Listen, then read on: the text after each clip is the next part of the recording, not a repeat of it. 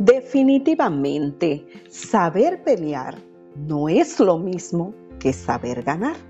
Mucha gente sabe pelear en la vida, dice tener las armas correctas para poder vencer una batalla, pero no es lo mismo que saber ganar. Muchas veces no son las armas que utilizas, sino la manera en que utilizas esas armas. Para cada batalla hay una arma diferente. No todas las armas son iguales y debemos reconocer cuáles armas nos ha dado Dios para vencer en cada una de nuestras batallas. Cada situación y cada problema que viene a nuestra vida debe usted aprender a rebuscar en su corazón cuál es el arma que va de acuerdo con ese tipo de ataque que usted ha recibido. Mucha gente utiliza una arma muy común que es la boca. Realmente tratamos de defendernos cada vez que recibimos cualquier ataque. Realmente no todo el tiempo hay que hablar, no todo el tiempo hay que callar, no todo el tiempo hay que actuar con violencia, no todo el tiempo tampoco hay que actuar con una sumisión extrema. Entonces es necesario ir reconociendo, basado en los distintos tipos de batalla que se te presenten, cuáles son las armas que debes utilizar para eso. Tú te das cuenta y te has dado cuenta que muchas veces tratas de, utilizar perdón, eh, el hablar, defenderte, sin embargo no te ha dado ningún resultado. Una de las grandes armas que estoy totalmente enamorada de esa arma es el ayuno. El ayuno es un arma maravillosa y usada eh, para casos extremos en los cuales nos separamos para limpieza de nuestra alma, de nuestro corazón, pero a la misma vez vamos a la presencia del Señor llevando nuestro caso. Es como una audiencia que tú pides delante del Señor, pero con la facilidad de que no estás pensando en la comida, no estás pensando en los hijos, en, en todas las situaciones que tenemos alrededor y te concentras a hablar con Dios utilizando esa herramienta y también la oración. de la oración vamos a estar hablando en otra ocasión, pero hoy decidí que podíamos utilizar las armas correctas en el momento indicado, en este caso el ayuno. Hay situaciones que vienen a nuestra vida que si no es con ayuno y oración, no desaparecen. También podríamos decir entonces que saber perder es necesario para poder valorar lo que uno gana. Cuando tú estás ganando, ganando, ganando y ganando, muchas veces pierde la noción del agradecimiento, porque sientes, llega un momento que tú sientes que todo lo que te ha venido a la mano es porque tú lo merecías. Sin embargo, cuando dentro de tanto ganar y ganar y ganar nos encontramos con una pérdida, un fracaso, un no pude, no lo alcancé, es tan distinto realmente porque comenzamos a pensar, como le decía, realmente solo cuando en esos momentos en que tú siempre estás ganando, ganando, ganando y ganando, los ojos te brillan y solo dices, wow, no puedo perder nada porque estoy ganando. El día que fracasas, el día que algo sucede, el día que se rompe algo, el día que no te sale alguna diligencia, el día que se te cierra una puerta, ese día ese día tu memoria te lleva a recordar aquellas cosas que tenías anteriormente. Así que saber perder es necesario y es lo que a la gente no le gusta. A nadie le gusta perder. Todo el mundo sube a la tarima para ganar. Pero realmente esos momentos en que sufrimos ciertos fracasos o ciertas pérdidas o ciertas situaciones que van en contra de la ganancia que habíamos obtenido, eso nos recuerda a nosotros que somos seres humanos y que debemos llevar una dependencia totalmente de nuestro Dios. Cada vez que usted tenga una pérdida, solamente acuérdese de todas las ganancias que Dios le ha dado. Y esos momentos en que usted no podía más y llegó la mano de Dios y lo socorrió. Así que no mire las pérdidas, ¿verdad?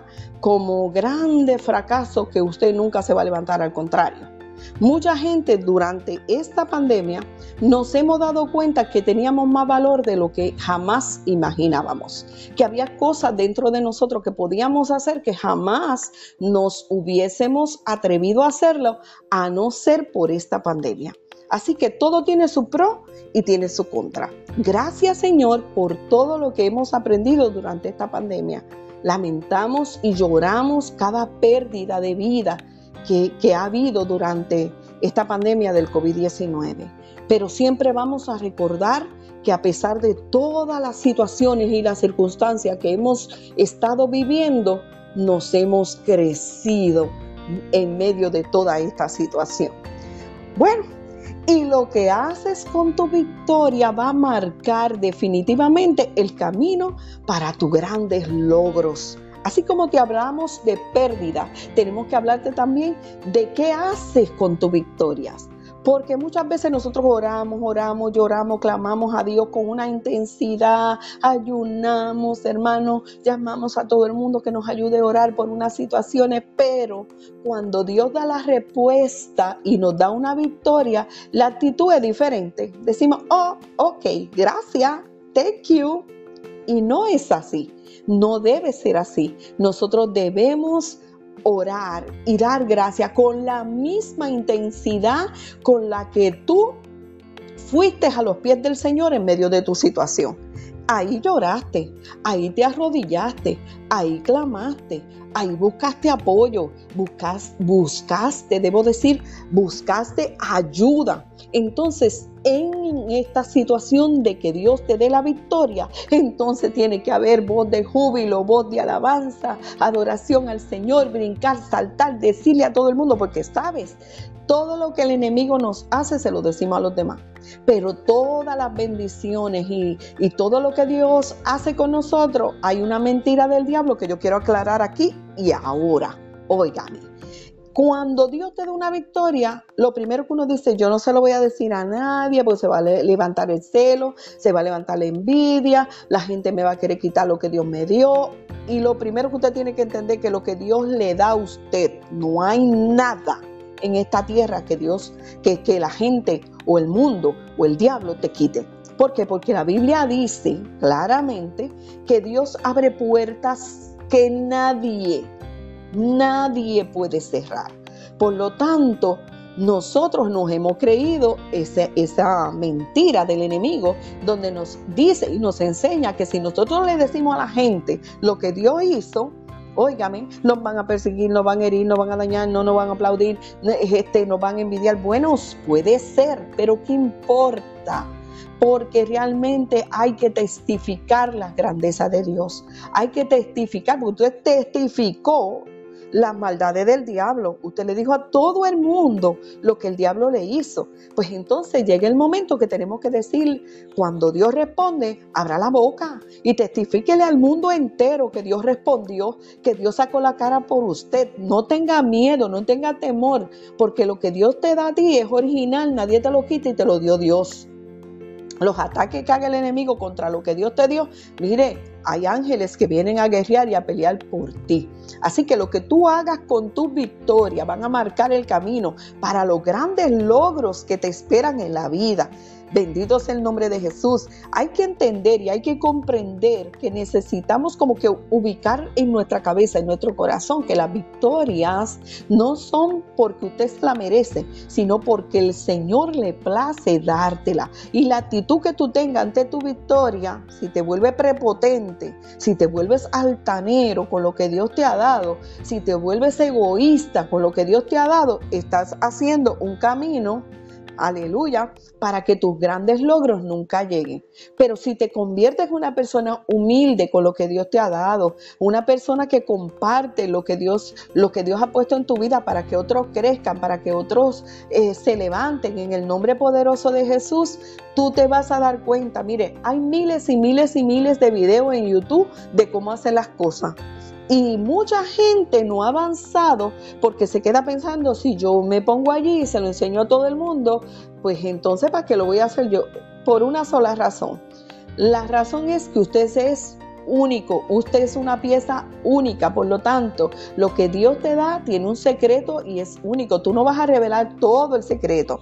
Mayormente yo que trabajo los jabones, que estudio mucho sobre eh, cómo hacer los jabones, pues mira, tengo las maestras muy buenas, pero esas maestras no dicen todo el tiempo cuánto de qué voy a echar Simplemente te enseñan el aceite, te enseñan esto y te enseñan lo otro, porque la intención es que usted mismo viva su propia experiencia al hacer las cosas.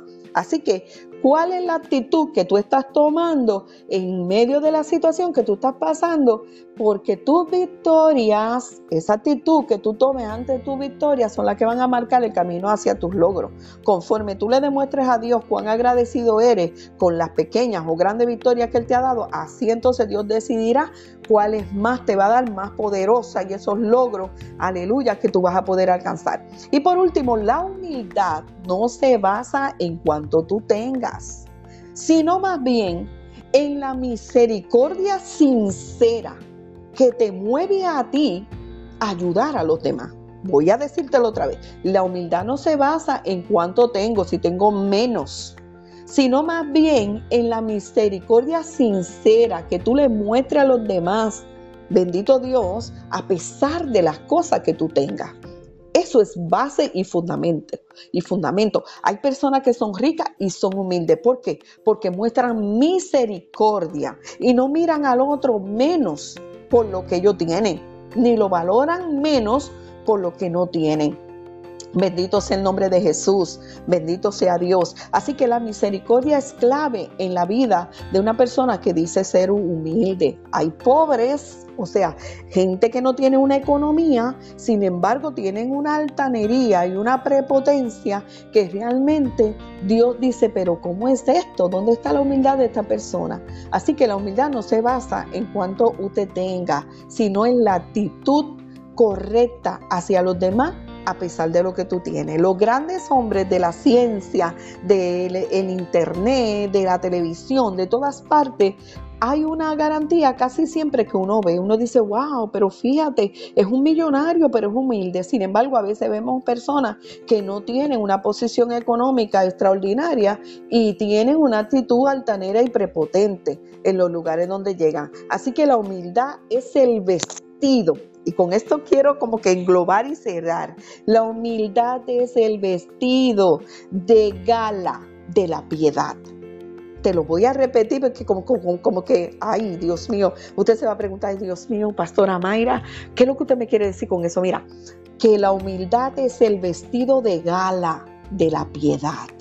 Cuando tú eres una persona piadosa, a pesar de todo lo que tú puedas tener, cuando tú hablas de lo que tiene, no trata como que de llenarle los ojos a las otras personas. Tú no tratas de estrujarle en la cara, wow, cuántos vestidos tengo, cuántos carros tengo.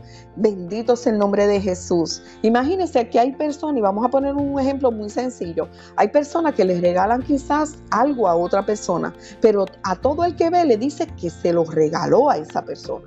Y si te ve con él puesto, te dice, eso fue lo que yo te regalé, qué lindo te queda. Eso está mal, porque eso no es parte de la humildad. La humildad está vestida de piedad y la piedad te lleva a ti, bendito Dios, a mirar con misericordia la necesidad de otra persona y no querer hacerlo. Yo conozco muchos muchos artistas que en medio de la pandemia, en medio de, de las situaciones, han donado dinero, pero dicen, yo no quiero que me mencionen.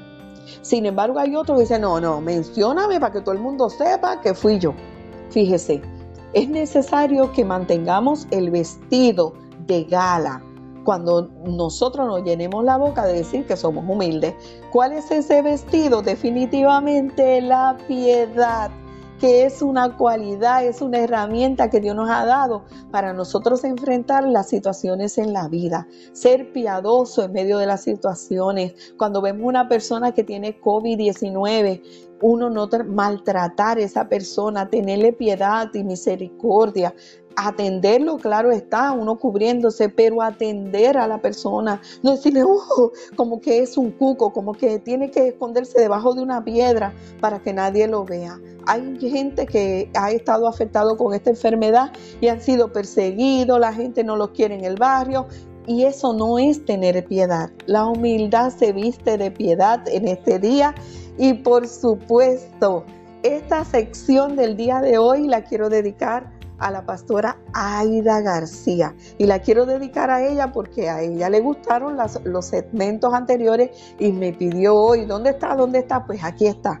Espero que en este día sea de bendición a su vida y a su corazón y a todos nuestros seguidores, a todos nuestros oyentes. Le quiero pedir con todo mi corazón, por favor, comparta esta información, comparta nuestro, ¿verdad? Nuestro link para que la persona entren y se añadan y, y se sigan añadiendo y podamos tener una tremenda tribu donde nosotros podamos impartir la palabra y podamos impartir palabra de gracia, de unción y de poder a su vida y consejitos, ¿verdad? Que nos ayuden en nuestro diario vivir. Usted se preguntará y en estos momentos, ¿y quién es? ¿Y quién es? Pues nada más y nada menos. Bendito sea el nombre de Jesús, la sierva del Señor, la pastora Mayra Reyes para corazón de mujer. Síguenos.